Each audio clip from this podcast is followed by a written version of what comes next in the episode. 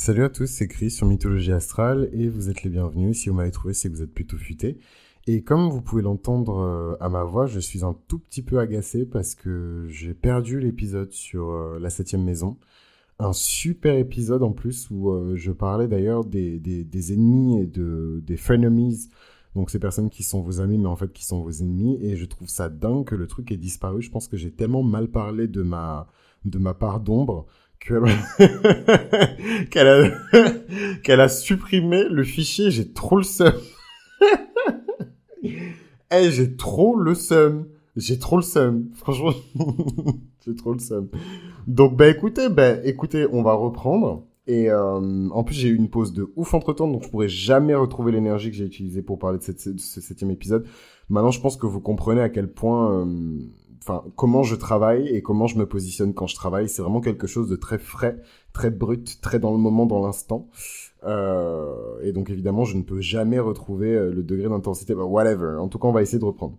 La septième maison, comme je le disais euh, à la fin de l'épisode sur la sixième maison, c'est le fruit de tous les efforts et de tout le raffinement qu'on a mis dans la sixième maison. Je vais essayer de reprendre tout ce que j'ai dit en étant synthétique. Attention, accrochez-vous.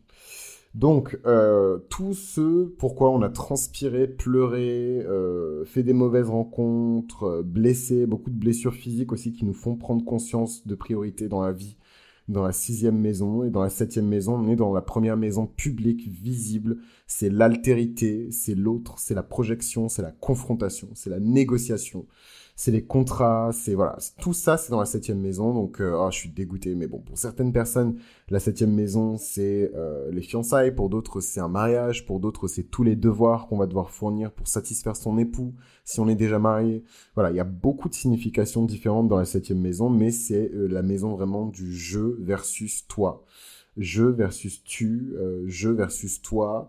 Voilà, on n'est pas encore dans le nous versus vous dans la septième maison. Euh, mais en tout cas, c'est vraiment une maison de l'altérité, c'est une maison de l'autre. Donc évidemment, quand on invoque l'énergie de l'autre en nous, on invoque forcément l'énergie de notre part d'ombre, cette fameuse part d'ombre qui est symbolisée dans votre septième maison par ben, le sommet hein, de votre septième maison, le cusp qui est le signe de votre descendant. Donc c'est automatiquement le signe qui s'oppose à votre ascendant évidemment, et vous comprenez que c'est la part d'ombre qui parfois peut vous jouer des tours et vous empêcher d'atteindre vos objectifs, ou en tout cas avancer aussi vite que vous ne devriez particulièrement quand vous avez euh, euh, une part d'ombre qui est liée à votre passé, donc pas forcément le passé de votre vie, mais le passé de vie antérieure. Et oui, si euh, votre part d'ombre porte le même signe que le nœud sud de votre lune, vous avez tout intérêt à porter une attention toute particulière sur la septième maison, et ça, je peux vous aider par le biais évidemment de lecture compréhensive de thème astral. Vous m'envoyez un mail, vous savez ce qu'il vous reste à faire. Euh, donc la septième maison, c'est une maison qui est gouvernée, ne jamais l'oublier, par le signe masculin d'air euh, cardinal de Vénus, qui est la balance. Voilà. Et donc la balance, elle, donne l'ambiance de la septième maison. C'est le DJ un peu. Donc j'avoue, dans, dans, dans, dans les épisodes précédents, j'ai plus pris l'exemple du film avec euh, le projet donc du film qui est incarné par le contenu euh, de, de, la maison, l'exécutif producteur de ce film qui est incarné par le signe hein, de cette maison, et enfin les financiers derrière qui viennent mettre la thune pour que ce film puisse apparaître, qui euh, sont symbolisés par les planètes hein, qui gouvernent cette septième maison. Euh, donc cette septième maison, c'est la maison des affaires, hein, comme vous l'aurez compris. En tout cas, moi, c'est vrai que chaque... Oh, ça me saoule, j'ai vraiment fait un super développement sur les... Oh mon dieu, c'est vraiment dommage que ce soit... C'était un très très très très bel épisode, vraiment. Euh... Je sais que j'ai dit la même chose pour l'épisode sur la balance et tout, euh, dans la mythologie astrale de la balance, il me semble, ou dans le demi-ciel de la balance, je me souviens plus trop. Euh, mais finalement, j'ai retrouvé cet épisode et j'ai pu le proposer exclusivement pour les Patreons. Mais celui-là, je sais que je le retrouverai pas. Mais whatever. Mais en tout cas, il y a beaucoup de traditions différentes en astrologie et parmi ces traditions-là, il y a des traditions en tout cas qui insistent sur certains aspects de la maison euh, et selon euh, d'autres traditions, d'autres époques, d'autres civilisations, les, les, les, les, significations de cette maison changent en fait. Et ensuite on a évidemment les astrologues modernes d'aujourd'hui qui donnent encore une autre signification à la septième maison. Mais je fais le choix en tout cas de donner vraiment une signification à cette septième maison qui est proche des affaires légales. Voilà, pour moi c'est vraiment euh, votre agent, il est dans votre septième maison, votre mari, euh, la personne à qui vous allez vous paxer, la première fois que vraiment vous contractualisez euh, quelque chose, contractualiser une relation, on est dans la septième maison euh, des affaires, on est dans la maison des négociations, c'est la maison des contrats, c'est la maison du business. Hein. Euh, voilà, si vous avez monté un business et que vous avez un ou une associée, elle se trouve dans la septième maison. C'est automatiquement, elle devient automatiquement votre femme dans le monde des affaires. Voilà, c'est elle qui garde vos secrets, c'est elle qui... Putain. Non mais je pense à, ma pote en plus, elle s'arracherait la tête si c'est vraiment elle se tirait une balle si elle m'entendait parler comme ça. Euh... Mais voilà, en tout cas, c'est la septième maison. Votre femme, voilà, euh, votre associé devient votre femme. Euh, et elle trône automatiquement dans cette septième maison, mais du coup, euh, elle est influencée aussi par votre part d'ombre. Et oui, votre part d'ombre peut venir teinter vos affaires si c'est une maison qui est vraiment axée sur le leadership et sur le business. C'est la maison de vos compétiteurs, hein, c'est la maison de vos concurrents, surtout dans les affaires. Euh, c'est la maison de vos frenemies. Voilà, donc je, je, suis désolé, je vais pas pouvoir rigoler comme j'ai rigolé dans, dans l'originel, euh, l'épisode originel hein, de, de, la septième maison, qui, qui, est perdu pour toujours. Vraiment, Mercure est sorti de rétrograde, donc je sais pas comment interpréter ce, mais bon, des fois il faut pas trop interpréter non plus. Mais whatever, en tout cas, c'est voilà, c'est la maison de vos frenemies. Um, et les frenemies, c'est vraiment vos amis qui en vérité sont vos ennemis. Voilà, donc dans l'épisode dans, l'épisode qui s'est perdu, je disais que c'est vraiment l'exemple de cette meuf. Voilà, c'est votre meilleure amie, vous connaissez depuis 15 ans, euh, relation fusionnelle avec votre mère, mais elle veut monter sur votre petite amie. elle veut monter sur votre petite amie, ou en tout cas, si elle avait l'occasion de le faire, elle monterait dessus.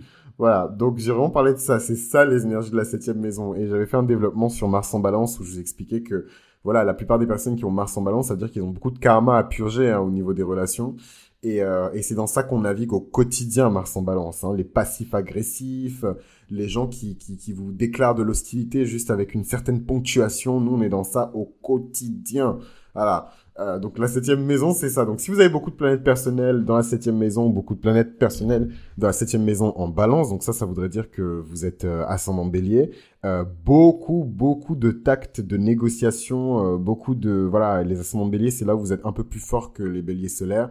Euh, sur voilà adopter en tout cas dans le cadre des relations et du one on one qui est vraiment symbolisé par la septième maison une approche qui est modérée voilà vraiment garder tous les aspects positifs de la balance de l'harmonie de la paix et, et, de la stabilité pour vos relations, euh, les béliers. Voilà. De toute façon, je vous avais dit, les béliers, que euh, la manière dont j'allais décrire ces maisons-là, c'était, c'était presque une lecture euh, de votre thème astral gratos. Donc, ah, prenez, prenez, c'est pour vous, prenez, prenez les béliers quand même, quand même.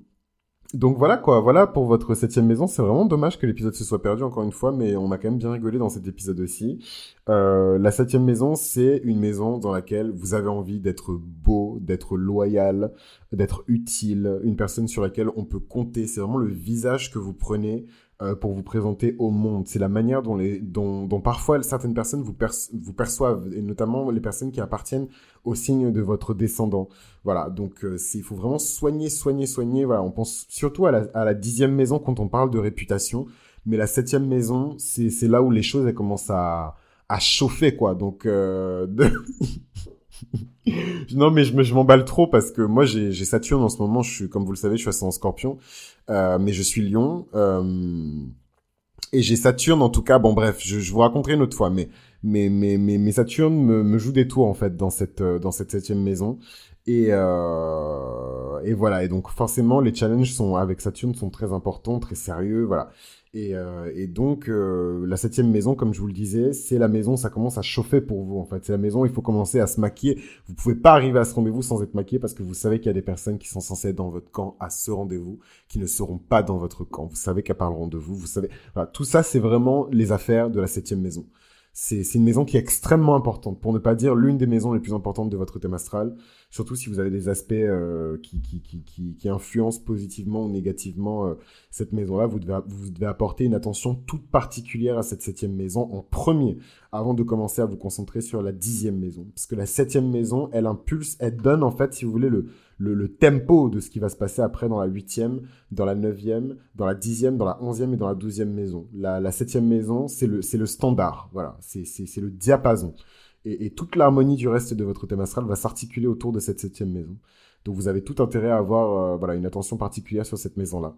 Donc euh, merci en tout cas, hein, même si c'est un épisode un peu euh, un peu tristounet parce que voilà j'ai perdu un, un, épisode où on a bien rigolé et, c'était hyper poétique, j'étais très fier, vraiment, c'était très très beau cet épisode-là. Donc c'est marrant, hein. un épisode particulièrement beau dans cette septième maison qui est un petit peu la maison de la beauté. Hein.